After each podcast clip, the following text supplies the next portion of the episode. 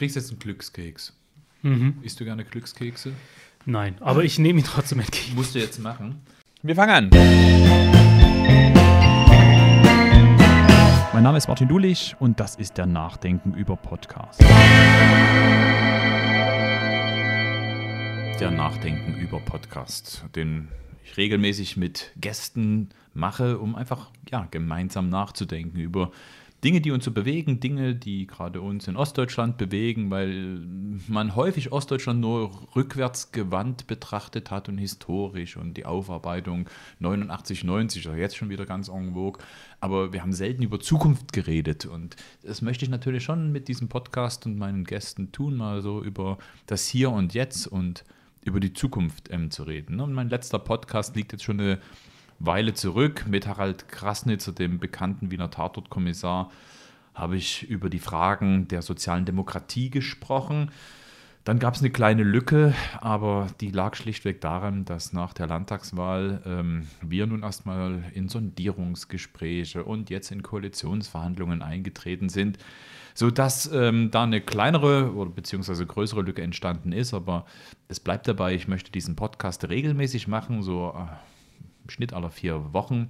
Und deshalb freue ich mich, dass wir jetzt wieder einsteigen können und heute wieder mit einem besonderen Gast. Denn ich hatte ja schon gesagt, Koalitionsverhandlungen, Sondierungsgespräche, die jetzt in den letzten Wochen gelaufen sind, sind das Ergebnis der Landtagswahlen, die nun am 1. September 2019 stattgefunden ähm, haben. Und genau über Landtagswahlen in Sachsen, über diese möchte ich ähm, reden mit dem Journalisten, Autor und Publizisten Michael Bittner. Er ist selber in Görlitz geboren, als Kind der Arbeiterklasse, wie er selbst über sich sagt, lebt jetzt in Berlin, aber Sachsen lässt ihn nicht los und ähm, so mancher Zeitungsleser auch in Sachsen wird sich erinnern, ähm, dass er in einer Kolumne der, in der Sächsischen Zeitung regelmäßig sich mit Professor Werner Patzelt ähm, duelliert hat. Ähm, das werden wir heute sicherlich auch nochmal äh, besprechen. Er ist im positiven Sinne ein Intellektueller, der sich politisch kritisch einmischt und Positionen bezieht und das, was er wirklich gut kann, sie auch gut beschreibt. Ähm, ja, man kann ihn auch immer wieder erleben auf der Dresdner Lesebühne Sachs Royal. Er schreibt äh, für das Magazin der Sächsischen Zeitung, die Taz, die Junge Welt und The Guardian. Also, herzlich willkommen, lieber Michael Pittner. Ich freue mich hier zu sein.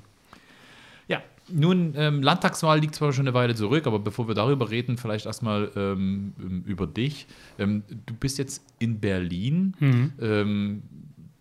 Ja, wie viel, äh, wie wichtig ist dir, sag mal, deine sächsische Herkunft ähm, für das, was du tust? Ähm, stört dich das, behindert dich das oder ist das jetzt gerade sogar etwas, wo du ein Alleinstellungsmerkmal hast? Und in Berlin fragt man immer, ach, wenn es um Sachsen geht, muss ich den Bittner fragen. Es war ein bisschen so, ja. Also, es sind ja mittlerweile auch schon sieben Jahre, die ich in Berlin lebe, nicht mehr in Dresden, wo ich vorher war. Und äh, lustigerweise, als ich weg war, äh, da ging es dann los, hier in Dresden schief zu gehen. Ne? Dann äh, kurz danach ging äh, Pegida los. Äh, und da war ich dann für eine gewisse Zeit, äh, nachdem ich auch ein paar äh, Artikel in meinem Blog dazu geschrieben hatte und ein paar Sachen in der Sächsischen Zeitung, war ich dann für eine Zeit lang so ein bisschen der Sachsenerklärer äh, für einige Medien. Da herrschte wahrscheinlich sehr großer Bedarf an dieser Spezies, weil eben ja der, im Journalismus oder im publizistischen Bereich ja nicht so viele Ostdeutsche tummeln, wie sich äh, vielleicht tummeln sollten. Und das, äh, ja, das ging dann bis dahin, dass ich bei Al Jazeera war und da irgendwie äh, Sachsen erklären sollte. Also es war eine etwas seltsame Zeit. Äh, für mich persönlich, äh, natürlich erinnert man sich immer daran, wo man herkommt. Und ich bin ja auch noch oft in Sachsen, sowohl in Dresden, wo ich noch viele Veranstaltungen mache, als auch zu Hause in der Oberlausitz, wo ich herkomme. Äh, aber ich bin irgendwie nicht so, ich bin nicht so der Herkunftstyp, also für den jetzt Heimat irgendwie das Allerwichtigste im Leben ist. Also ich fühle mich wohl, wenn ich irgendwo lebe, äh, wo ich eine nette Umgebung habe, interessante Leute, interessante Aufgaben. Also ich fühle mich eigentlich in Berlin zu Hause. Ich habe jetzt nicht das Gefühl, dass ich ein, irgendwie ein Fisch äh, bin, der aus dem Wasser äh, geworfen wurde und jetzt irgendwo an Land um Luft schnappt, äh, sondern ich fühle mich eigentlich mittlerweile in Berlin zu Hause, bin aber immer noch gerne in Sachsen, weil ich hier viele Leute kenne, immer noch viele Sachen mache. Ähm, der Sachsenerklärer, seit wann ist das so? Na, das ging eigentlich mit dieser Pegida-Sache los. Ich habe auch vorher schon über politische Sachen geschrieben, auch ein bisschen über Dresden gespöttelt in manchen Texten. Ähm, dass das aber ein größeres Publikum erreicht hat, das war dann wirklich im Laufe dieser Pegida-Welle, äh, wo ich dann selbst oft überrascht war, wie viele Leute dann äh, so mal Texte von mir gelesen hatten äh, und wie viele Nachfragen es dann auch zu diesen Texten gab. Also das war eine sehr ungewöhnliche Zeit. Das hat sich mittlerweile auch wieder ein bisschen gelegt, vielleicht auch zu Recht. Das ist ja auch gut, wenn man jetzt nicht mehr die ganze Zeit über diesen Quark redet. Mhm. Ähm, jetzt gibt es auch wieder andere Themen und andere Sachen, die mich auch interessieren. Wobei mir das ähnlich ging, wie, wie du das gerade beschrieben hast, 2015, nachdem Pegida ähm, so groß geworden ist. Und die zweite Welle war dann nach der Bundestagswahl, wo hier die AfD die stärkste Kraft geworden ist musste ich immer die Frage beantworten, was ist denn bei euch los? Hm. So, also ähm, diese, dieses Unverständnis, was hier passiert, ähm, führte ja auf einmal zu einem Interesse an dem Thema. Bin mir nur nicht so sicher, ob es wirklich ein ehrliches Interesse ist oder eben auch so ähm, Unverständnis schlichtweg, aber sich wirklich mal in die Tiefe begeben, warum das so ist. Das habe ich selten erlebt. Ich denke, es ging diesmal schon ein bisschen tiefer. Ich meine, es gab auch früher schon immer diese Wellen, wenn in Sachsen-Anhalt irgendwie 12 Prozent DVU gewählt haben und gab ja viele solche Ereignisse, wo dann immer wieder dann eine Welle von Journalisten sich über den Osten ergossen hat, dann im allerschlimmsten Dorf war, wo die, weiß ich nicht, NPD 98 Prozent hatte und dann die Leute das Mikrofon vor die Nase gehalten hat. Aber das war natürlich schon sehr oberflächliches Interesse. So, das war auch nach zwei Wochen dann wieder veräppt und dann ging es um das nächste Thema. Diesmal habe ich schon ein bisschen das Gefühl, dass es doch auch dadurch, dass es endlich natürlich auch mehr Ostdeutsche in Redaktionen von größeren Medien gibt, äh, bei der Zeit zum Beispiel oder bei der Süddeutschen, den Cornelius Polmer oder so, dass es da schon auch mehr tieferes Interesse am Osten gibt, äh, auch um, größeres Interesse dann, das mal wirklich zu erforschen, was da eigentlich los ist, auch jenseits von diesen Standardthemen Arbeitslosigkeit, Stasi, Nazis, mhm. was früher immer alle äh, Schlagzeilen über den Osten dominiert hat. Wenn wir jetzt mal ins Jahr 2019, am Anfang des Jahres gehen, ähm, was hast du am Anfang des Jahres vermutet, wie die Landtagswahl ausgeht? Ich neige zum Pessimismus. Ich hatte da ehrlich gesagt sogar gedacht, dass die AfD eine gute Chance hätte, stärkste Kraft zu werden wie es ja bei der Bundestagswahl auch schon gewesen war. Ähm, ich war dann eigentlich, ich meine, ich war, es gab ja auch viele, die immer nach, nach der Landtagswahl schockiert waren, wie stark die AfD abgeschnitten hat. Ich war eher ein bisschen erleichtert, dass es doch nicht ganz so stark abgeschnitten hat, wie ich fast gedacht hatte. Aber letztendlich ist die Wahl schon ein bisschen so ausgegangen, wie das jeder eigentlich auch vermuten musste, der sich ein bisschen mit den sächsischen Verhältnissen vorher beschäftigt hat dass es einfach ein sehr festgefahrenes Potenzial von Wählern der AfD gibt, dass die auch sehr viel Nichtwähler wieder mobilisieren werden. Damit musste man eigentlich rechnen und ich habe allen vorher äh, motiviert ausgegebenen äh, Maximen, wir wollen jetzt die Wähler der AfD zurückholen mit engagiertem dies und mit diesem und jenem, äh, habe ich immer misstraut, weil ich eben ja auch viel Kontakt persönlich hatte, nicht unbedingt persönlich, aber zumindest schriftlich sehr viel Kontakt mit Briefeschreibern, Leserbriefschreibern, Beschwerdeführern im Internet, äh, die aus ähm, diesem Bereich gekommen sind und da auch einfach selber gemerkt habe, was für eine unglaubliche Verhärtung da ist, wo man auch in den seltensten Fällen überhaupt in ein Gespräch eintritt. Äh, ganz zu schweigen davon, dass man da irgendwelche Leute umstimmt oder so. Und deswegen hatte ich nicht so die große Hoffnung, dass es gelingen wird, da Wähler umzustimmen.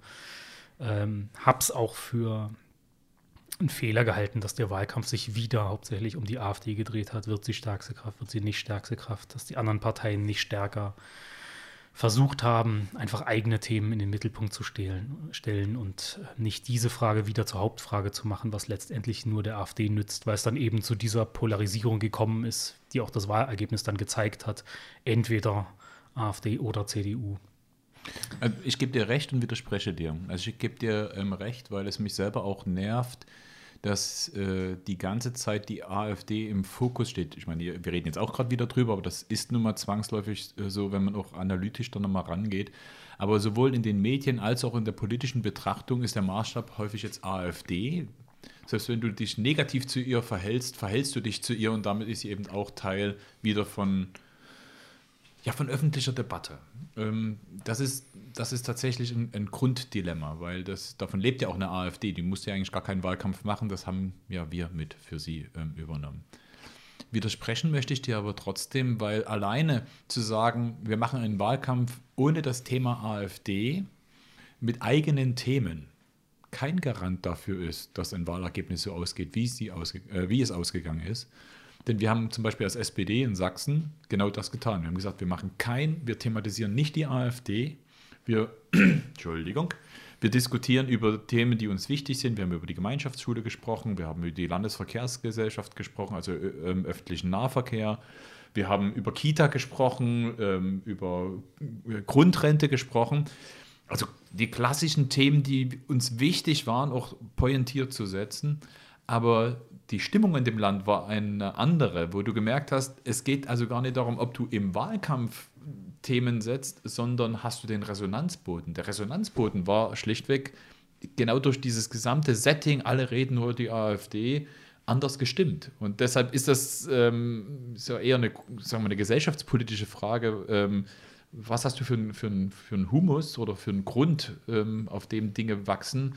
Und in diesem Jahr sind das halt, ist halt ein bisschen braun, braune Saat. Das war ja sicherlich auch ziemlich äh, frustrierend für dich persönlich, weil du hast ja wirklich im Wahlkampf sehr viel Einsatz gezeigt mit deiner Küchentischaktion und äh, allem, was da so war. Aber wie hält ist man dann einfach nur frustriert nach dem Wahlergebnis und sagt sich, um Gottes Willen, was habe ich hier? Ich habe monatelang gearbeitet und es zahlt sich eigentlich nicht aus beim Wahlergebnis. Ja, es ist schon bitter. Also ähm, ich habe mir nur an dem Wahlabend, ähm, wir haben uns gegenüber in einem Hotelzimmer getroffen und dann kamen sozusagen die, die Zahlen, also man kriegt ja ein paar Minuten eher, ähm, kriegst du so die Informationen, was wohl am, um 18 Uhr sozusagen in der Prognose kommen wird. Also du kriegst so einen Korridor. Du, also das heißt, man konnte sich kurz vor 18 Uhr darauf einstellen, das wird richtig bitter. Und das war für mich schon schwer, weil ich wirklich im Wahlkampf viel Kraft, Zeit und Lust investiert habe. Und dann habe ich mir zwei Fragen gestellt, ähm, die ich mir im Übrigen häufiger stelle, damit man eine gewisse Gelassenheit auch bekommt. Die erste Frage war, bist du dran schuld? Und die zweite Frage war, kannst du es ändern? Und ich habe beide Fragen für mich mit Nein beantwortet. Und war deshalb für mich, sag mal, in mir ruhend dann. Ich habe gesagt, dann ist das so. Du gehst jetzt hier raus, du stärkst vor allem den den Rücken, die mit dir gekämpft haben. Darüber wurde ja dann auch viel gelästert, als ich ja den Satz gesagt habe, wir sind, ähm, haben zwar das schlechteste Wahlergebnis eingefahren, aber wir sind der coolste Landesverband.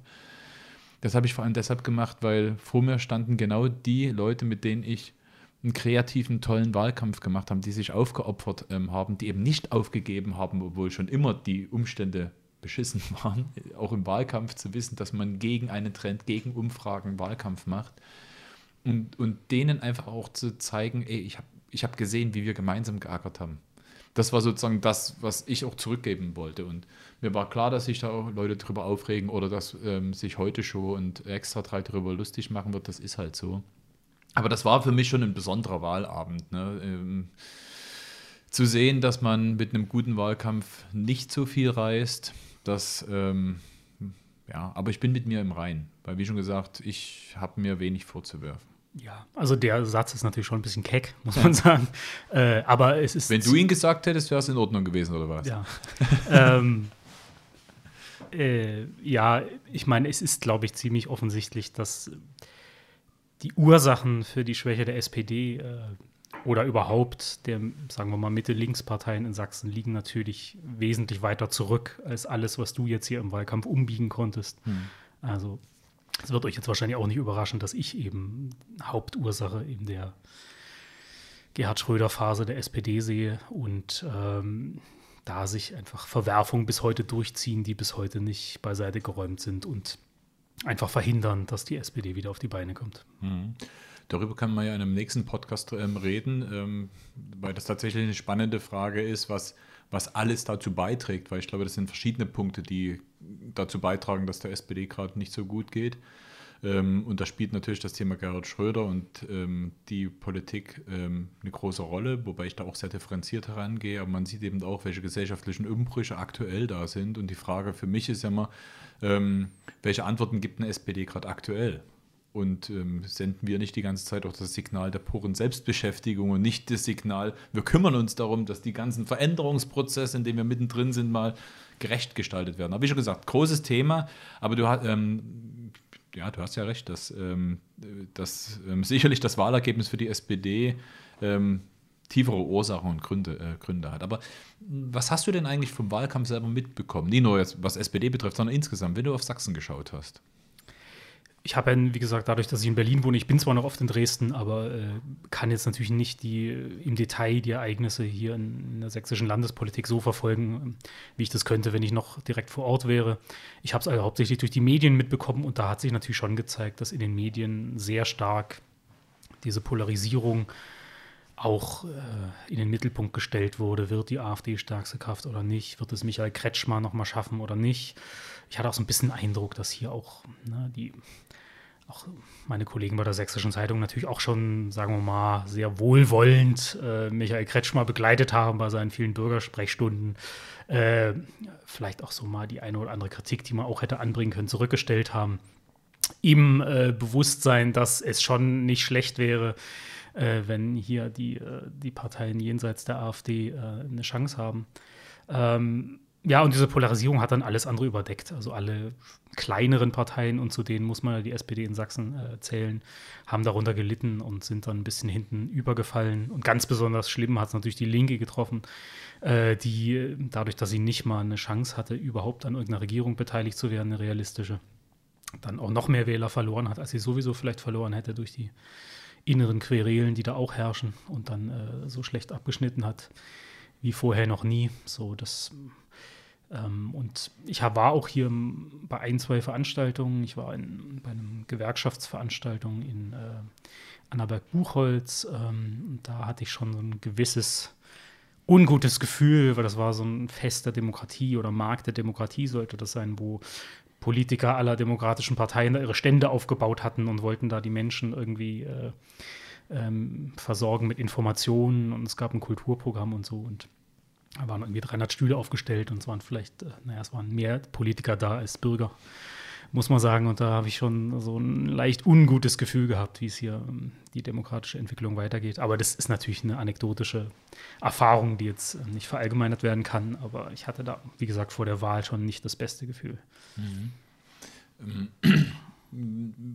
Diese Landtagswahl ähm, war sicherlich eine, die sehr von taktischen Erwägungen ähm, geprägt war. Ich glaube, dass gerade bei dieser Landtagswahl jede und jeder, der bei der Wahl war, sich genau überlegt hat, was er oder sie diesmal mit seiner Stimme tut. Ähm, und es hat mich schon auch tief getroffen, dass selbst Freunde, die aus dem sehr, sehr linken Lager kamen, das erste Mal in ihrem Leben überlegt haben, CDU zu wählen. Und wenn man sich das Wahlergebnis anschaut, es wahrscheinlich auch getan haben. Das heißt, das sind ähm, nicht nur inhaltliche Überzeugungen oder, oder, politische Gründe, die dazu geführt haben, dass man sein Kreuz an die ein oder andere Stelle gemacht hat, sondern eben ganz viele taktische Erwägungen, eben zum Beispiel eine AfD zu verhindern und dann lieber zum Beispiel den, den Kretschmer und die CDU zu wählen. Ich meine, in anderen Bundesländern ist es dann den jeweiligen Ministerpräsidenten zugute gekommen. Brandenburg halt dem Dietmar Woidke ja. von der SPD und dem Bodo Ramelow von den Linken dann in Thüringen. Und mm, trotz alledem hatte sich ja schon sozusagen diese Veränderung in diesem Parteienspektrum in den letzten Jahren ja angedeutet. Also ähm, als wir 2000 14 Landtagswahl hatten, ähm, gab es eine AfD mit knapp 10 Prozent ähm, oder knapp über 10 Prozent im sächsischen Landtag. War noch stärker geprägt von dieser, sagen wir, Nach-Lucke-Ära. Also das war ja so die, die Gründungszeit, war ja eher geprägt von dem eurokritischen Kurs. Da waren zwar auch genügend Leute dabei, die auch rechts geblinkt haben, aber der eigentliche Rechtsruck ist ja danach stärker zum Tragen gekommen. Ähm, also das heißt, es war noch eine andere AfD-Fraktion, jetzt nicht nur quantitativ von der Anzahl, sondern auch von den Personen, die da ähm, Kriegt ihr das auch mit haben. im Landtag, dass das jetzt... Ja, äh, also das kriegst du ganz massiv mit. Wir hatten jetzt zwei Sondersitzungen, die die AfD ähm, ja genutzt haben. Die erste ähm, war ja, oder insgesamt hast du einfach gemerkt, dass auch ihre, ihre Körpersprache breitbeinig ist. Also sie sitzen halt nicht nur Testosteron gesteuert da, sondern ihre ganze Körpersprache ist so eine, so eine Machtsprache, so eine Dominanz. Also wie sie Beifall geben, wie sie sitzen, was sie ausstrahlen. Sie wollen einschüchtern. Und das ist ähm, ja, das ist schon, macht auch mit Eindruck. Man darf sich nur nicht zu sehr beeindrucken lassen, weil sonst würde man ja genau den Fehler machen, den wir vor uns besprochen haben. Sie sind schon wieder der Fokus oder sie sind schon wieder diejenigen, die, ähm, an denen man sich orientiert. Aber man merkt jetzt schon die veränderte politische Kultur. Ja, aber worauf ich gerne nochmal hinaus will, ich würde gerne mit dir noch ein bisschen ähm, analytisch bleiben, ähm, weil diese gesellschaftspolitischen Veränderungen, die ja diese Parteien, ähm, das Parteienspektrum ziemlich durcheinander gebracht hat in den, in den letzten Jahren, hat ja Gründe.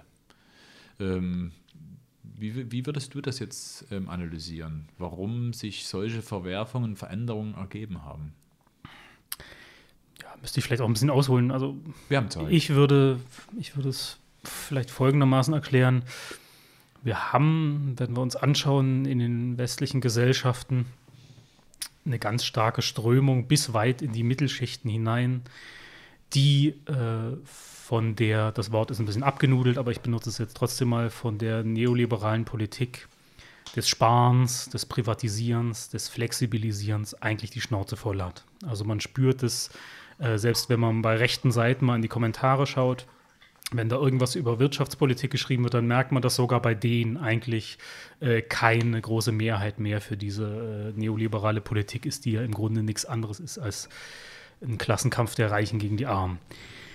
Und was haben sich die Eliten, äh, die in dieser Richtung unterwegs sind, dann gesagt? Wir brauchen irgendein Ablenkungsthema, das verhindert, dass es da einen Backlash gibt, dass irgendwie linke Regierungen an die Macht kommen, die diese Politik vielleicht korrigieren. Ähm, und da bietet sich natürlich als Mobilisierungsthema dann immer Nationalismus oder Rassismus an. So wie das zum Beispiel auch in Großbritannien jetzt als Beispiel äh, ziemlich einsichtig ist. Es haben ja auch, äh, als Jeremy Corbyn da in, zum Chef der Labour-Partei gewählt wurde, haben ja viele gesagt, um Gottes Willen, so ein linker Spinner irgendwie, das wird die totale Katastrophe. Tony Blair hat gesagt, die Labour-Partei wird aufhören zu existieren. Thomas Oppermann hat ihm zugestimmt. Und in der Tat hat Jeremy Corbyn aber ein unglaublich gutes Wahlergebnis bei seiner ersten Wahl errungen, äh, fast die Mehrheit. Er hat auf jeden Fall die Konservativen dazu gezwungen, eine Koalition einzugehen, weil er eben die Sachen angesprochen hat, die wirklich die Leute da interessiert haben. Also die arbeitenden Menschen, Löhne, schlechte Verträge, äh, schlechter Zustand der Schulen, schlechter Zustand des Gesundheitssystems, dieser Wahnsinn der britischen Eisenbahnprivatisierung, wo irgendwie alles auseinanderfällt. Das hat die Leute interessiert. Wie kann man dem begegnen? Indem man stattdessen Spaltungsthema, nämlich nationale Souveränität, in den politischen Diskurs bringt, die Brexit-Debatte auffährt. Einfach aus dem Grund, weil man auf diese Weise kann man eben sogar das sogenannte linke Lager oder die, die arbeitende Mehrheit spalten, weil es da eben auch verschiedene Meinungen zu diesem Thema Migration, Europäische Union, Zuwanderung Internationalismus gibt. Und es hat wunderbar funktioniert. Äh, die Leute in Großbritannien sind zwar immer noch keine Fans von neoliberaler Politik, aber dank des Brexit ist dieses Thema komplett in den Hintergrund gerückt. Die Gesellschaft ist jetzt entlang einer neuen, äh, einer neuen Grundentscheidung gespalten. Äh, und vermutlich werden die Konservativen, obwohl niemand, der in Wirtschaftspolitik eigentlich außer ihren Stammwählern super findet, werden die jetzt bei der nächsten Wahl wahrscheinlich triumphieren. Und das ist jetzt nur ein Beispiel. Es funktioniert, glaube ich, in relativ vielen Ländern auf ganz ähnliche Weise. Weil wenn man sich die Politik der AfD die Programmatik anschaut oder wie sie im Bundestag abstimmen, dann ist das ja überhaupt nicht die Politik des kleinen Mannes. Ja, also wenn da irgendwelche Flexibilisierungssparvorhaben, äh, Sozialhilfe diskutiert werden, dann sind das immer beinharte, äh, marktradikale Positionen, die da vertreten werden. Aber es dringt nicht durch bei der Bevölkerung, weil eben das Thema Zuwanderung da das alles entscheidend ist für die Wähler der AfD. Aber das erklärt noch lange nicht, warum das in Ostdeutschland und gerade in Sachsen ähm, deutlich extremere Auswirkungen hat. Ich weiß gar nicht, ob das so ist. Also im Grunde. Also die AfD hat doppelt so hohe Wahlergebnisse wie in Westdeutschland. Das stimmt, aber da ist nicht Sachsen das Ausnahmeland, sondern Westdeutschland. Weil in Sachsen sind die Rechtspopulisten nicht stärker als in Italien, in Polen, in ganz vielen anderen Ländern. Also ich glaube eher, dass Westdeutschland wahrscheinlich aufgrund eben der historischen Erfahrung, Geschichtsaufarbeitung der 68er und so weiter, vielleicht eher noch eine Hemmung hat, so recht, zu rechtspopulistischem Wählen. Äh, da ist Ostdeutschland ist, glaube ich, einfach eher im europäischen Durchschnitt, weil es gibt in den meisten europäischen ja, gut, Ländern mit, solche Mit dem Parteien. Argument würde, ähm, sagen wir so, wenn wir jetzt mal die europäische Karte ziehen, die ich ja nachvollziehen kann, und du siehst zum Beispiel Polen, Tschechien, Slowakei, also alles, was so östlich ist, erklärt das Ostdeutschland mehr als die Rechtspopulisten, die du in Frankreich, Niederlande, Schweden und so weiter hast, die in den nationalen Parlamenten auch mit 10 Prozent sind. Gut, Frankreich ist noch was anderes, weil sie da eben aufgrund des Präsidialsystems sogar in die Stichwahl ähm, gekommen sind. In Italien haben sie aber auch so, mittlerweile über 30 Prozent, 40 Prozent Umfrage. Ja, aber du hast, du hast in Europa so eine, so eine Band, Bandbreite oder Spannungsfeld von 10 bis ja durchaus auch mehr. Also es verwechselt sich schon, aber ähm, es, es, gibt. Sag mal, deine These ist sozusagen, der Osten ist die normal, in Anführungsstrichen die Normalität und der Westen wird aufholen, in Anführungsstrichen, oder? Eigentlich ja. Also, äh, das ist aber eine sehr pessimistische Das ist eine sehr pessimistische These. Ähm, es gibt natürlich eine traditionelle West-Ost-Spaltung äh, in Europa, wobei man die USA dann noch mit eher zur, zur westeuropäischen Tradition geben kann, weil der Nationalismus in, im ganzen Westen eine entscheidende Rolle gespielt hat im Verlauf de, des 20. Jahrhunderts, des 19. Jahrhunderts auch schon. Aber im Osten war dieser Nationalismus eben immer so eher ein kulturalistischer, zum Teil völkischer, antisemitischer, während im Westen äh, die Nation immer eher auf dem Begriff der Menschenrechte gegründet wurde, auf freiheitlichen Revolutionen, auf der Selbstkonstituierung des Volkes, also mehr mit der Demokratie kompatibel war als im östlichen Europa. Und diese Spaltung, dass im Osten eben so völkische Tendenzen, sehr konservative Tendenzen, anti-westliche Tendenzen, dass man den Liberalismus ablehnt, illiberale Demokratie, wie das Viktor Orban nennt, war da schon immer stärker und ist einfach nach dem Ende des Sozialismus wieder hervorgebrochen, als wäre nie was dazwischen gekommen. Was ich nicht, äh, eine These, die ich nicht unterstützen kann, ist sozusagen die, dass das quasi Spätfolgen des Sozialismus sind, dass wir jetzt irgendwie die SED noch für die AfD äh, äh, die Schuld geben sollen, äh, sollten. Äh, das glaube ich nicht, weil wie erklärt sich dann, dass wir ähnliche oder sehr ähnliche Phänomene auch in Italien, in Frankreich, in den USA haben? Ich glaube, das, äh, das scheint mir keine sehr plausible Erklärung, womit ich nicht sagen will, dass nicht zu DDR-Zeiten auch im Kampf gegen äh, rechtes Gedankengut natürlich vieles versäumt oder verleugnet wurde. Das ist auf jeden Fall auch richtig. Also ähm, die DDR jetzt für alle negativen Entwicklungen verantwortlich zu machen, ähm, ist billig, das funktioniert nicht. Und trotzdem überlege ich schon, was die Gründe auch sind, die die Ost-West-Unterschiede nochmal ähm, erklären. Und ähm, ich fand es schon spannend. Im, nach der Bundestagswahl haben wir uns zum Beispiel hingesetzt ähm, und haben in der Staatsregierung analysiert, weil auch auf einmal neben mir eine ziemlich nervöse, paralysierte CDU saß, die mit das noch nie erlebt haben, dass ihr Führungsanspruch auf einmal in Frage gestellt wurde in Sachsen. Also die, das war für die ein Schock. Ähm, und da hatten wir also zwei Wissenschaftlerinnen da und eine hatte ziemlich gut dargestellt, dass es sich lohnt, den Ost-Ost-Vergleich zu machen. Und zwar in der Frage der Einstellungen. Wie stehen Menschen zu Demokratie? Wie stehen Menschen zu Gerechtigkeit? Wie stehen Menschen zum Staat, also auch Staatsverständnis? Und das war dann durchaus eindrücklich, dass zum Beispiel die Haltung zur Demokratie und zu Staat in Polen ähnlich ist wie in Ostdeutschland. Also Demokratie ist sehr also darf man nicht verallgemeinern, weiß ich auch, aber es gibt schon eine größere Anzahl von Menschen, die das, ich nenne es immer Pizzadienst, äh, mit einem Pizzadienst verwechseln. Ich bestelle, ihr liefert, so diese Wunscherfüllungsdemokratie. Also wenn meine Wünsche erfüllt sind, dann ist es in Ordnung, dann ist es Demokratie. Ähm, und eine sehr hohe Erwartung haben, der Staat muss machen. Und die Eigeninitiative dementsprechend ziemlich hinten runterfällt. Das ist, ähm, fand ich schon spannend, dass das eben nicht nur jetzt eine ostdeutsche Entdeckung ist, in Anführungsstrichen, sondern dass das eben eine Tendenz ist, die man natürlich auch gerade in anderen osteuropäischen äh, Ländern äh, mit hat. Wobei ich es schon lustig finde, dass viele Politiker sich über diese Pizzadienst-Mentalität beschweren, aber dann jeder zweite Satz von ihnen ist, wir müssen liefern. Nicht schlecht. Ähm, gut, werde ich mir merken. Ähm, die, also das ist das eine. Das zweite, ähm, wenn du gerade in Ostdeutschland ähm, siehst, dass Menschen, ähm, sagen wir mal, mit dem Wort Pluralismus wenig anfangen können. Das hat ja auch etwas damit zu tun, wie, ja, wie gehen wir mit Demokratie um? Also wie, wo ist auch unsere Toleranzgrenze? Ich bin kein großer Freund des Wortes Toleranz, weil erstmal nur Duldung heißt. Also es geht mir schon um mehr. Deshalb finde ich eigentlich Pluralismus viel spannender, darüber zu reden. Aber wer kann damit was anfangen? Das, ist, das hat auch schon etwas mit Tradition auch zu tun. Ähm, und was ich als Sozialdemokrat ähm, merke, dass zum Beispiel die sozialdemokratische Geschichte komplett unterbrochen wurde durch die DDR. Also da war nichts anschlussfähig. Also selbst wenn es noch einzelne Überlebende gegeben hat, man konnte nie an diese historische ähm, Parteiengeschichte auch anschließen. Das war tatsächlich eine Neugründung. Und da merke ich auch schon Ost-West-Unterschiede, weil es ist ein Unterschied, ob du wirklich eine Tradition hast, die zum Teil über Familien hinweg gegeben wurden, weil, also ich würde mal sagen, gerade in der Sozialdemokratie ist man halt nicht nur Parteimitglied, das ist schon mehr. Das ist mehr als eine Haltungsfrage. Ohne das jetzt zu überhöhen, aber das, ähm, wenn ich so wirklich mich mit Freunden im Westen unterhalte, die genau ihre Familiengeschichten erzählen und erzählen, was da auch alles weitergegeben wurde, merke ich schon, dass das, dass das mehr ist als nur die gemeinsame Kontonummer, wo der Beitrag eingezahlt wird. Das ist natürlich schon auch ein bisschen tragisch, ne, wenn man sich die Geschichte Sachsens anschaut. Ich meine, es ist natürlich auch vielleicht ein Produkt der Geschichtspolitik der CDU, dass man das äh, in der historischen Erinnerung einfach ausgeblendet hat. Ja. Dass Sachsen das Urland der Arbeiterbewegung ist, äh, Sächsische Arbeiterpartei von August Bebel, in der Weimarer Republik die sozialistischen Parteien 60 Prozent bei den Wahlen äh, mehrmals errungen.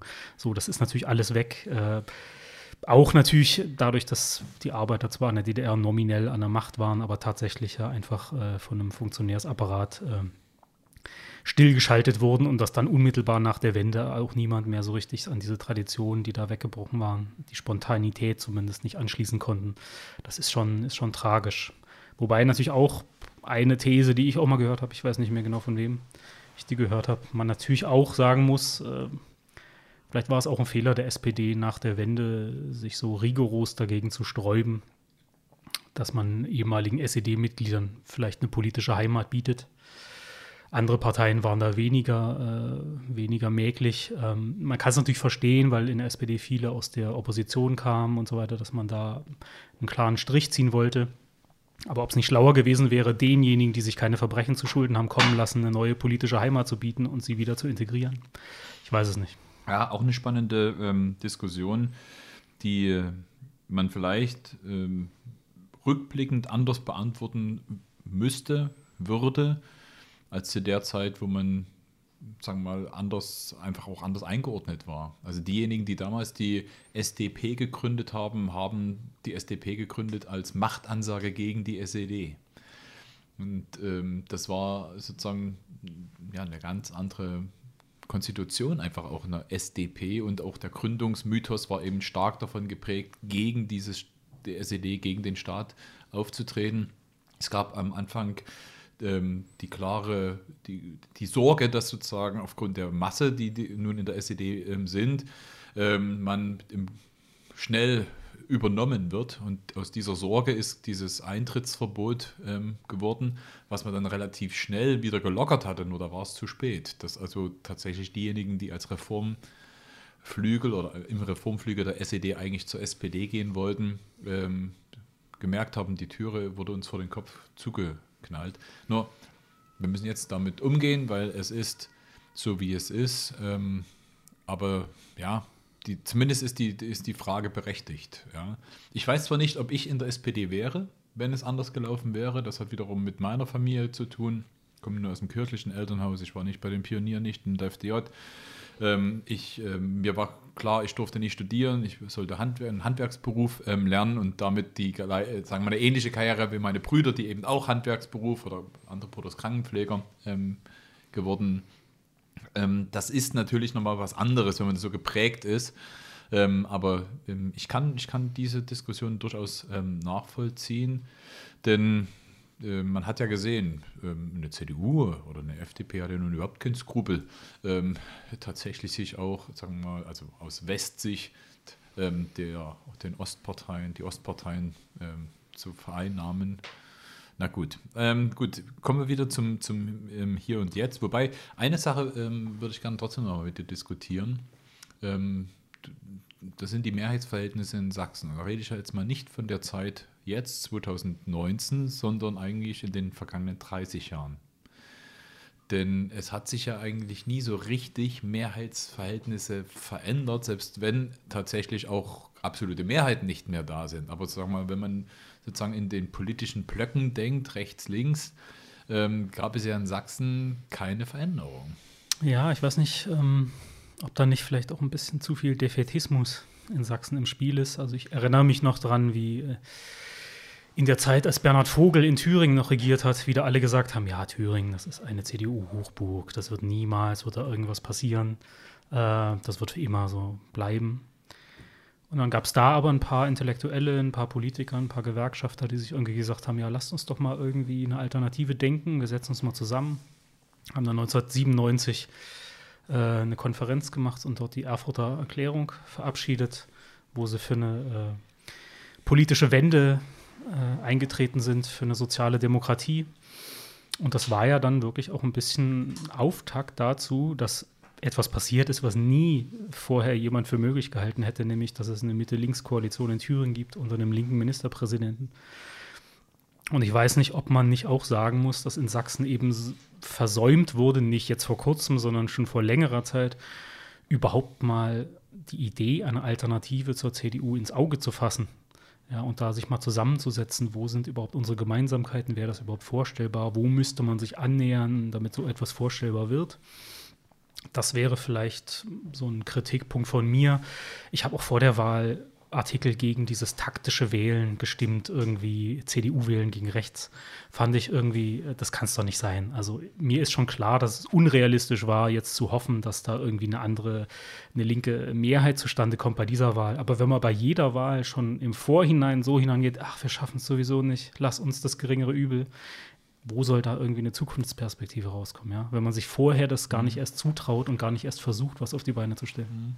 Also es hat ja aber auch mehrere Dimensionen. Zum einen brauchst du ein, sozusagen ein inhaltliches Miteinander, Stichwort Erfurt Erklärung, da hat man ja versucht, tatsächlich auch programmatisch zusammenzufinden. Ähm, du brauchst die Personen, die das auch glaubhaft ähm, darstellen können, dass sie für ein solches Bündnis ähm, stehen. Und du brauchst natürlich auch eine Strategie, wie du tatsächlich auch mehrheitsfähig bist. Und ähm, da kommt meiner Meinung nach, oder kam ja vor allem immer der SPD eine besondere Rolle hinzu, weil die Frage ist ja, wo, löst du auch Wählerschichten auf, die vielleicht vorher eher CDU gewählt haben? Und ähm, gut, darf man jetzt Bodo Ramelow jetzt nicht als Person nehmen, der jetzt als Ministerpräsident, siehe das letzte Landtagswahlergebnis, ja durchaus auch Stimmen von CDU-Wählerinnen und Wählern in Größenordnung bekommen hat. Nur das spielt, das spielt ja seine Rolle bereits massiv mit rein, dass er Ministerpräsident war, Landesvater ähm, und die Sorge AfD. Ähm, ob tatsächlich ähm, er alleine schon ausgereicht hätte, um Stimmen der CDU insgesamt zu holen, das weiß ich nicht, ob der Weg nicht zu weit gewesen wäre. Aber deshalb ist es gerade eine Aufgabe ja auch der SPD immer gewesen, sozusagen auch eine Brückenbauerfunktion ähm, zu schaffen. Nur waren wir halt gerade in Sachsen immer zu schwach, um genau das, äh, das Angebot zu, zu sein. Ähm, gut, aber darüber können wir ja gleich nochmal reden, was, was das für, für Sachsen heißt. Ähm, du kriegst jetzt einen Glückskeks. Mhm. Isst du gerne Glückskekse? Nein, aber ich nehme ihn trotzdem entgegen. Musst du jetzt machen. Die Geschichte dazu ist die, ähm, also wenn es jetzt hier knistert, dann liegt das daran, dass wir gerade unsere Glückskekse aufmachen. Die Geschichte ist die, dass ich mit Judith Döker, einer fantastischen Künstlerin und Freundin, ähm, auch einen Podcast gemacht habe. Und sie ähm, stellt ähm, in ihrem Projekt drei Fragen zum Glück. Wann warst du das letzte Mal glücklich? Ähm, was müsste eigentlich geschehen, dass du wieder glücklich bist? Und was müsste deine Stadt, dein Land, die Welt, wie auch immer dazu tun? Oder was müsste da passieren, dass du häufiger glücklich bist? Und das Spannende bei ihrem Projekt, sie macht also Interviews, ähm, war, dass sie alleine durch die Fragen Menschen glücklich gemacht hat. Dass Leute, die sich erinnert haben, wann sie das letzte Mal glücklich waren, wieder gelächelt haben, weil sie sich in dem Moment erinnert haben, wie sie sich gefühlt haben. Mhm. Und das Spannende bei dem Projekt war eben auch, dass Leute auf einmal angefangen haben zu erzählen. Und schon allein die Frage, was muss getan werden, dass du wieder glücklich bist, hat ja durchaus zum Teil eine politische Dimension, die die Leute wahrscheinlich nicht beantwortet hätten, wenn sie nicht über diesen persönlichen Zugang, wann warst du das letzte Mal glücklich, erzählt hätten. Also das fand ich ein ziemlich bemerkenswertes, ähm, ziemlich bemerkenswerten Ansatz. Und klar war natürlich, dass wir, äh, wenn wir über Glück reden, dann auch mal einen Glückskeks nehmen. So. Was steht denn bei dir? Ist auch noch Englisch. Äh, da steht, ähm, ich übersetze es jetzt mal Ja, für alle Hörer, die des Englischen nicht mächtig sind. Äh, jedes Jahr wirst du mehr Erfolg haben. Also das ist äh, ein Den nehme ich. ähm, zwar nicht völlig zutreffender Bescheid, den ich hier erhalte, aber er stimmt mich auf jeden Fall zuversichtlich, was die nächsten Jahre angeht.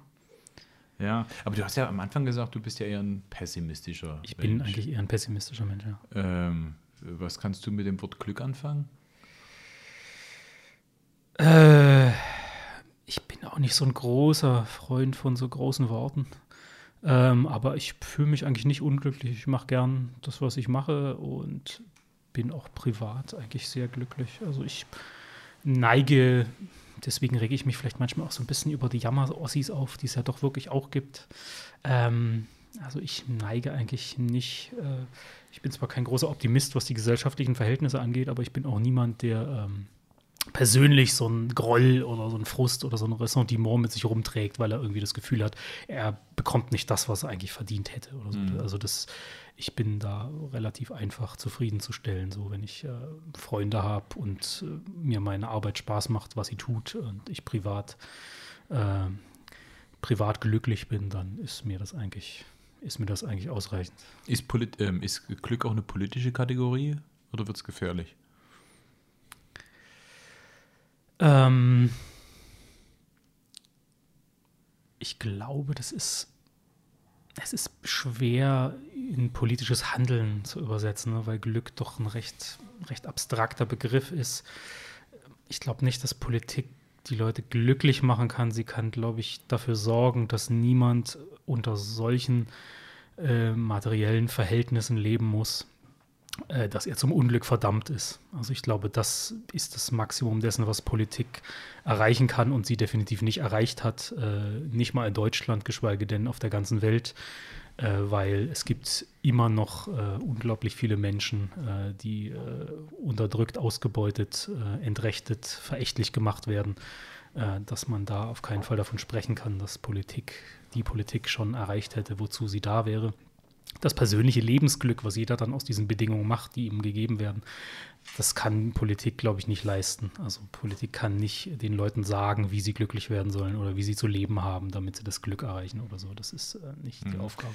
Na gut, da sind wir uns ja einig, mit, ähm, Politik ähm, kann jetzt niemanden beglücken oder zur Zwangsbeglückung ähm, führen. Aber mich bewegt das Thema ähm, schon eine Weile, weil es gibt ja diesen berühmten Glücksatlas, ähm, festgestellt wird, dass zum Beispiel aktuell Finnland das glücklichste Land ist. War auch schon mal Dänemark und ähnliches. Und die Begründung ist durchaus auch eine sehr politische. Dort, wo die sozialen Unterschiede am geringsten sind, sind Menschen glücklicher. Also hat das ja schon aus, durchaus eine, auch eine politische Dimension, sich darum zu kümmern, ähm, dass sozialer Ausgleich passiert, damit Menschen einfach auch glücklich und zufrieden sein können. Und ich fand es auch faszinierend, dass zum Beispiel in Neuseeland es eine, eine Ministerin für Wohlbefinden gibt, für Glück und Wohlbefinden. Also da hat man schon auch gesehen, ähm, dass Politik mindestens die Aufgabe hat, sich darum zu kümmern, dass die Umstände so sind, dass Menschen zufrieden sein können. Na, klar ist das irgendwo auch begrenzt, aber ich fand das schon spannend. Äh, deshalb auch so spannend, weil ich gerade auch in den letzten Jahren in Sachsen in so viele unzufriedene Gesichter gesehen habe. Also man hat ja häufig auch angesehen, wo die Leute herkommen. Und das ist so bedauerlich oder so traurig, dass sozusagen diese gesellschaftliche Veränderung sich auch in solchen, in so Stimmungen und auch so in so Zufriedenheitswahrnehmungen ähm, ähm, ja, Es gibt, ja, darstellt. es gibt ja richtig wissenschaftliche Studien, ne, in denen nachgewiesen wird, dass äh, für das Wohlbefinden oder wenn man es Glück nennen will, ganz entscheidend wirklich die, äh, die sozialen Differenzen in einer Gesellschaft sind, dass Gesellschaften, in denen die Menschen äh, gleicher sind, natürlich nicht gleich im Sinne von alle gleich, sondern in denen die Unterschiede nicht so groß sind, dass da die Menschen wirklich glücklicher sind, weil Glück entsteht eben nicht dadurch, dass man sich anschaut, oh, das und das habe ich, sondern man vergleicht sich mit den anderen, ne? wo man das Gefühl hat, eigentlich, wieso hat der so viel mehr als ich, ja. Und die Ungleichheit in unserer Gesellschaft, die nicht dadurch legitimiert ist, dass vielleicht der eine, darüber kann man ja reden, dass der eine mehr leistet als der andere und so und deswegen durchaus auch irgendwie äh, mehr verdient hätte. Aber es ist natürlich obszön, wenn äh, Leute, die in ihrem Leben überhaupt noch keinen Handschlag getan haben, einfach, weiß ich nicht, eine Milliarde äh, aus ihren BMW-Aktien abschöpfen, äh, während andere Leute sich halbtot arbeiten und keinen einzigen Euro an Vermögen mhm. auf dem Konto haben. Und das sind Themen, die, finde ich, äh, man auch besprechen muss. Und das war auch ein Punkt, wo ich mich dann über die SPD ein bisschen geärgert habe, als äh, der Kollege Kühnert das mal wagte anzusprechen und er dann von einigen Parteikollegen äh, sofort einen auf den Deckel bekommen hat. Also wenn man über diese Ungerechtigkeiten nicht mal reden kann oder über Ideen für alternativen Formen des Wirtschaftens oder über De Ideen, die vor ein paar Jahrzehnten ja noch Programmatik der SPD waren und bis heute auch in vielen Gewerkschaftsprogrammen drinstehen, wie Vergesellschaftung oder gibt ja viele Ideen für alternative Formen des Wirtschaftens, über die redet nur niemand.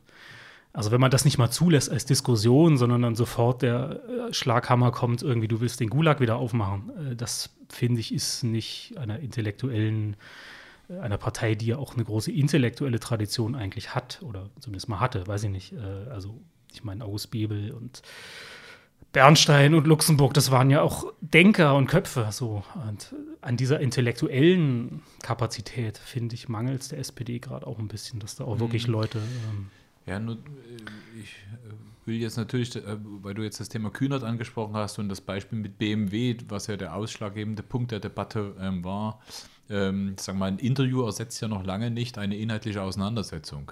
Und ähm, das sage ich jetzt nicht, ähm, um gegen ihn zu argumentieren, sondern eher die, die Hysterie ringsherum, die ja dazu geführt hat, dass es überhaupt nicht eine Auseinandersetzung um den Inhalt ging, sondern eher um die Form oder was damit gemeint sein könnte oder nicht gemeint war. Wobei man ja sagen muss, die Hysterie ging ja nicht von ihm aus. Er ist ja nein, ein sehr sachlicher, äh, ruhiger Mensch. Ich würde nur gerne den Punkt, den du genannt hast, nochmal aufnehmen und wegzu, um wegzuführen von dem konkreten Beispiel Kühner zu der Frage, was eigentlich zu tun ist. Weil ich glaube, wenn wir jetzt nach 40 Jahren real existierenden Sozialismus, anschließend 30 Jahre real existierenden Kapitalismus zu der Frage kommen, ähm, wie geht es weiter, dann ist es doch auch tatsächlich gerechtfertigt, ähm, mal wieder mit einer Kapitalismuskritik die Frage zu beantworten, wie wir in Zukunft leben und arbeiten ähm, wollen. Das ist ja natürlich jetzt auch sehr groß gefragt, aber es ist ja weiterhin die Grundsatzfrage bei diesen ganzen Veränderungsprozessen, in denen wir uns mittendrin befinden.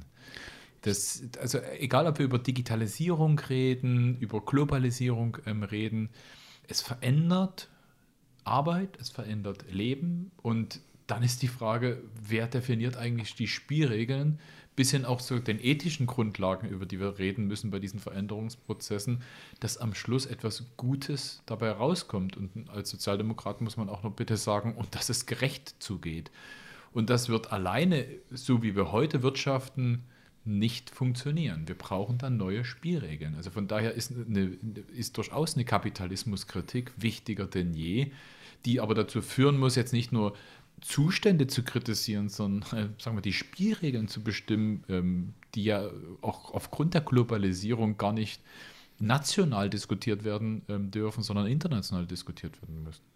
Auf jeden Fall. Und es ist ja auch kein, es ist ja auch keine Schwarz-Weiß-Frage. Ne? Also es ist ja, äh, niemand erwartet von der SPD, dass sie jetzt die Weltrevolution auslöst. Ja? Aber vielleicht man doch mal den Mut haben.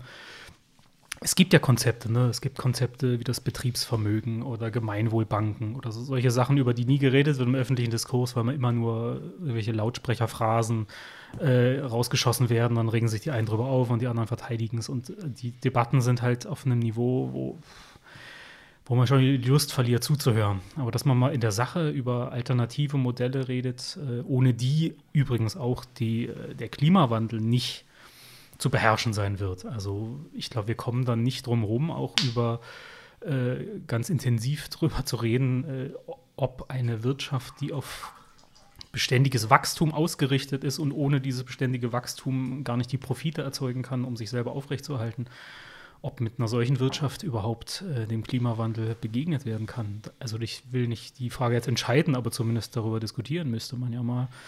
Ähm, da bin ich ganz, bin ich ganz deiner Meinung, dass diese Debatten stattfinden müssten, statt der zehnten Debatte darüber, wer jetzt äh, der neue Erlöser der SPD ist, äh, weil da hatten wir jetzt schon einige. Mhm. Äh, dass ich glaube nicht, dass das die entscheidende Frage ist für die Zukunft der SPD. Also natürlich sind Führungsfiguren wichtig, aber die SPD hat es jetzt so oft mit neuen Leuten probiert, dass man vielleicht langsam mal auf die Idee kommen könnte, dass es nicht an den Führungsköpfen, zumindest nicht hauptsächlich an den Führungsköpfen liegt.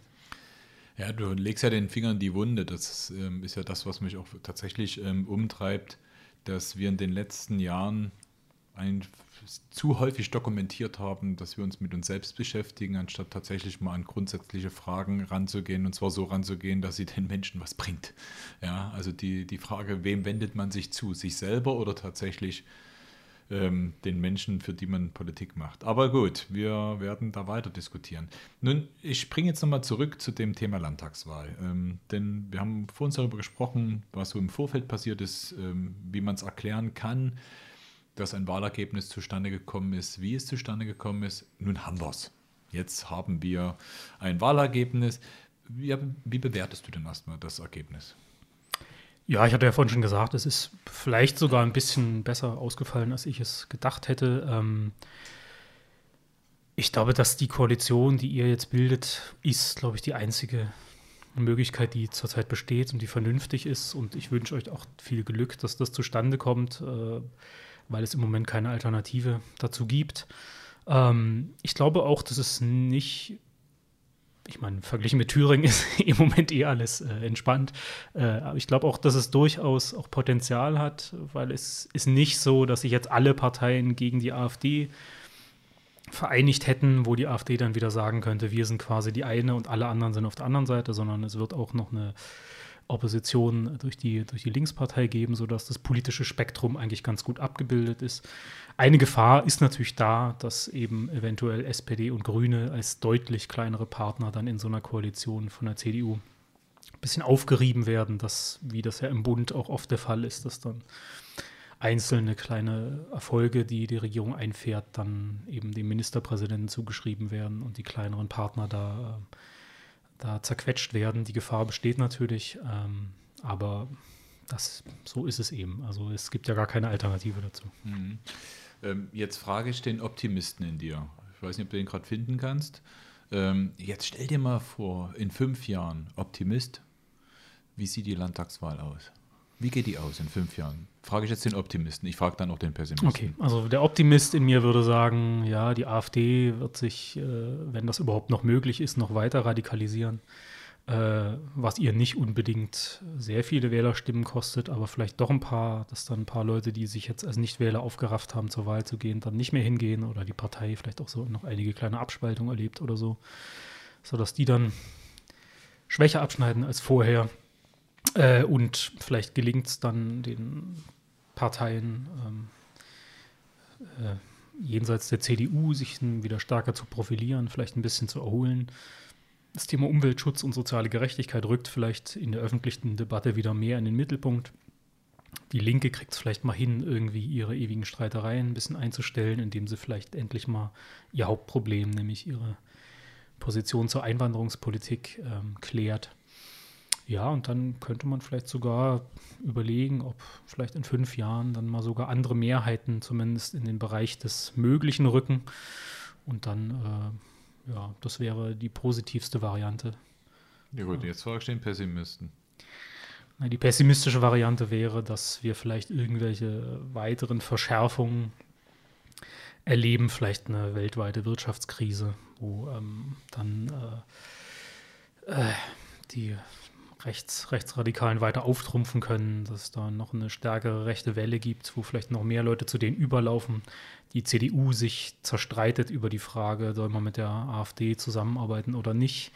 Äh, die CDU vielleicht dann die Hälfte ihrer Leute oder sogar ihrer Mitglieder oder Wähler noch an die AfD abgibt und die AfD dann tatsächlich in, zumindest im Osten Deutschlands zur führenden Partei werden kann. Und die anderen Parteien äh, schwach abschneiden. Das wäre die pessimistische Variante. Und das wäre natürlich, muss man schon sagen, es gibt ja auch einige Leute, die sagen, ich glaube, Jakob Augstein, der ist ja auch nicht der hellste, aber der hatte das mal geschrieben, äh, wir müssen, lass doch die AfD mal regieren, die werden sich dann irgendwie entzaubern, die müssen einfach mal ihren harten Rechtskurs fahren und dann wird sich die, der Rest der Gesellschaft wird sich dann dagegen wenden. Das ist halt ja komplett, Polen, das ist halt eine komplett unverantwortliche. Erstens ist es durchaus nicht so, dass die sich automatisch entzaubern, weil so Nationalismus und ein paar soziale Wohltaten, das kommt bei sehr vielen Menschen sehr gut an. Und zweitens gibt es einfach Menschen, die ganz konkret darunter leiden würden, wenn die AfD irgendwo an die Macht käme. Also seien es Asylbewerber, seien es äh, antifaschistische Aktivisten, äh, seien es Frauen, äh, Arbeitslose, Obdachlose, Leute, die ganz konkret darunter leiden würden. Deswegen ist es absolut unverantwortlich, auch nur darüber nachzudenken, wie das einige Pappnasen in Thüringen tun, äh, doch eventuell mal mit einer gemäßigten AfD ohne den Höcke, der dann vielleicht nur noch Hausmeister ist oder was, irgendwie in die Koalition anzustreben. Also das halte ich für absolut äh, unverantwortlich. Mhm. Aber dass wir jetzt zwischen diesen beiden Polen, Pessimismus, Optimismus, ähm, ähm, uns gerade befinden, oder anders gesagt, ähm, es ist ja trotzdem ein, es sind ja auch realistische Szenarien, weil den Glaubwürdigkeitstest hat die CDU noch nicht bestanden in der Frage, wie, wie hält es mit der AfD?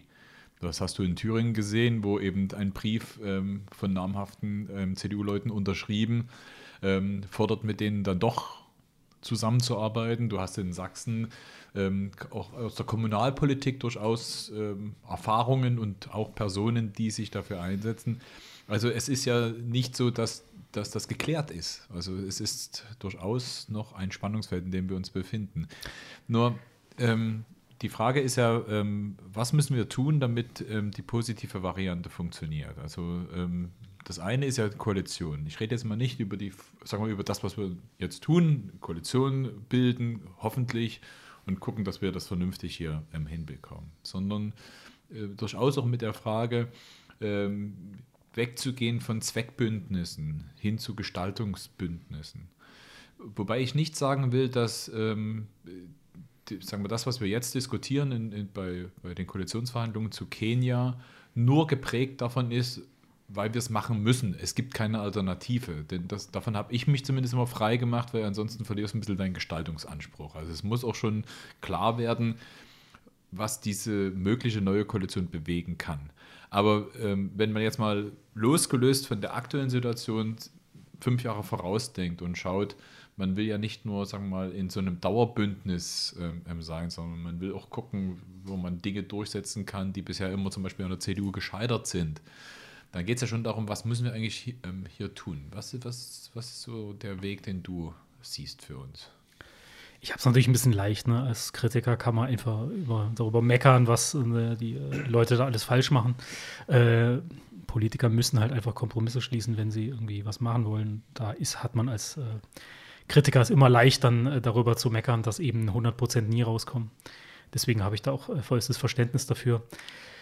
Es ist schwierig. Also, wie gesagt, ich neige eher zum Pessimismus und wir werden halt mit der AfD einfach uns abfinden müssen und das macht halt die Sache unglaublich schwierig, weil wenn sogar bei den Jungwählern die AfD vorn liegt, dann ist es auch nicht absehbar, dass die jetzt einfach mal irgendwie demnächst verschwindet. Also sie, vielleicht wird sie irgendwie mal geschwächt und das grenzt aber natürlich den politischen Spielraum wiederum so ein, dass man immer so einen Schatten im Hintergrund hat, äh, der auf einen hinabschaut und äh, alles steht unter dem Vorbehalt, wie wir müssen uns jetzt irgendwie zusammenraufen und alle Parteien müssen so ein bisschen von ihrem Profil auch abschleifen lassen, damit sie zueinander passen.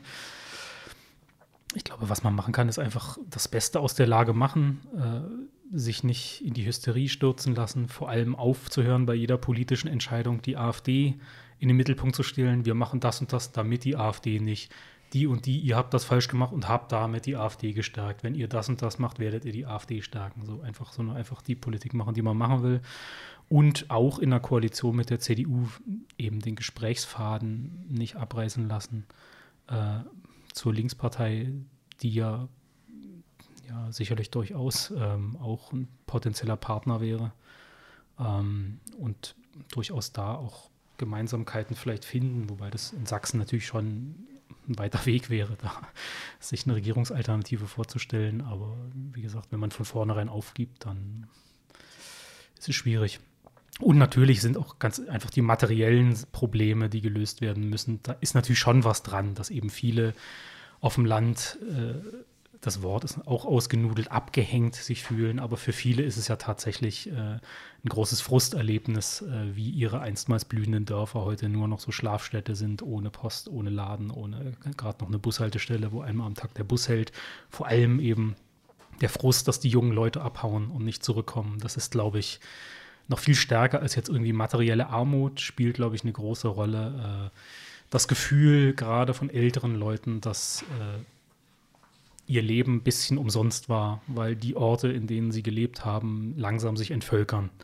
Und das ist auch der Ansatzpunkt für diese, für diese Haupt, äh, für die Hauptpropagandamasche äh, der Rechten ist ja dieser Austausch. Ne? Die Politiker holen jetzt hier die Südländer, um euch auszutauschen. Und das kann natürlich nur so gut funktionieren, weil eben die Leute wirklich das Gefühl haben, aber hier entvölkert sich ja alles.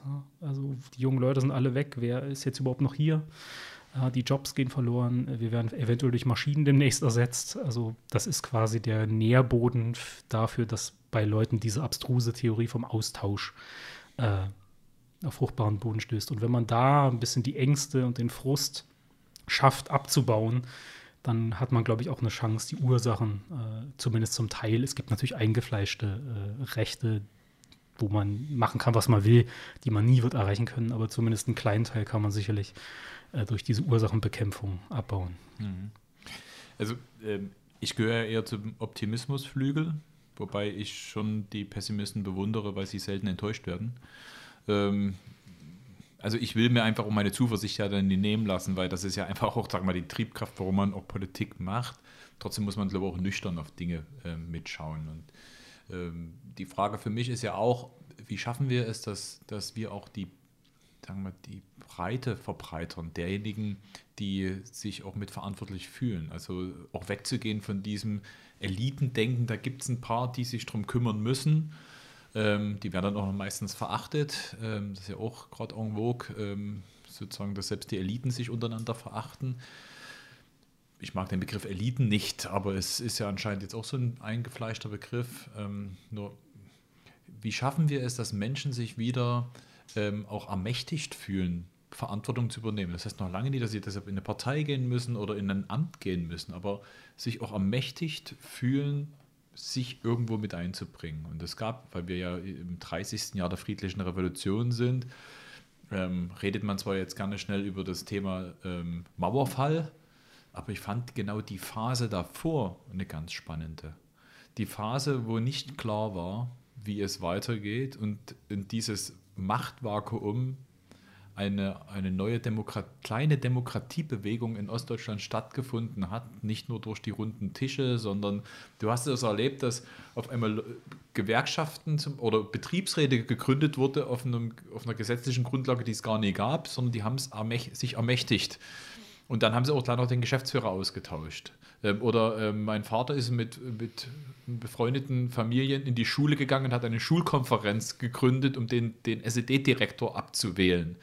Ähm, es haben sich in Kommunen Foren, nicht nur das neue Forum, sondern auch Bürgerforen oder Parteien gegründet. Aber da haben sich Leute eben auch irgendwie engagiert, um sagen, vor Ort etwas zu tun. Und, und diese Phase der Ermächtigung, das finde ich etwas, daran darf man sich ruhig mal wieder erinnern. Ähm, diesen zweiten Schwung brauchen wir wieder, meiner Meinung nach, dass mehr Menschen sich sozusagen engagieren für eine Sache, für Gemeinwohl, für das neue Wir in Sachsen, wie auch immer man es beschreiben will. Und das, fun das funktioniert aber nur, wenn wir zum Beispiel aber auch lernen, Macht zu teilen.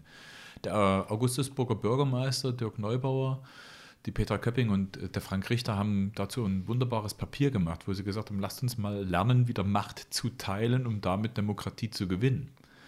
Ähm, die haben zum Beispiel den Vorschlag gemacht, dass man, wenn man vom Freistaat Sachsen zusätzliches Geld bekommt, wie die 70.000 Euro, die jetzt jede Gemeinde bekommen hat in den letzten zwei Jahren, die zum Beispiel von Bürgerinnen und Bürgern selber verteilt werden. Also eine Art Bürgerhaushalt. Ähm, aber bitte nur mit zusätzlichem Geld, nie dass sozusagen der Mangel noch ähm, sozusagen ähm, verwaltet wird von, von Bürgerinnen und Bürgern.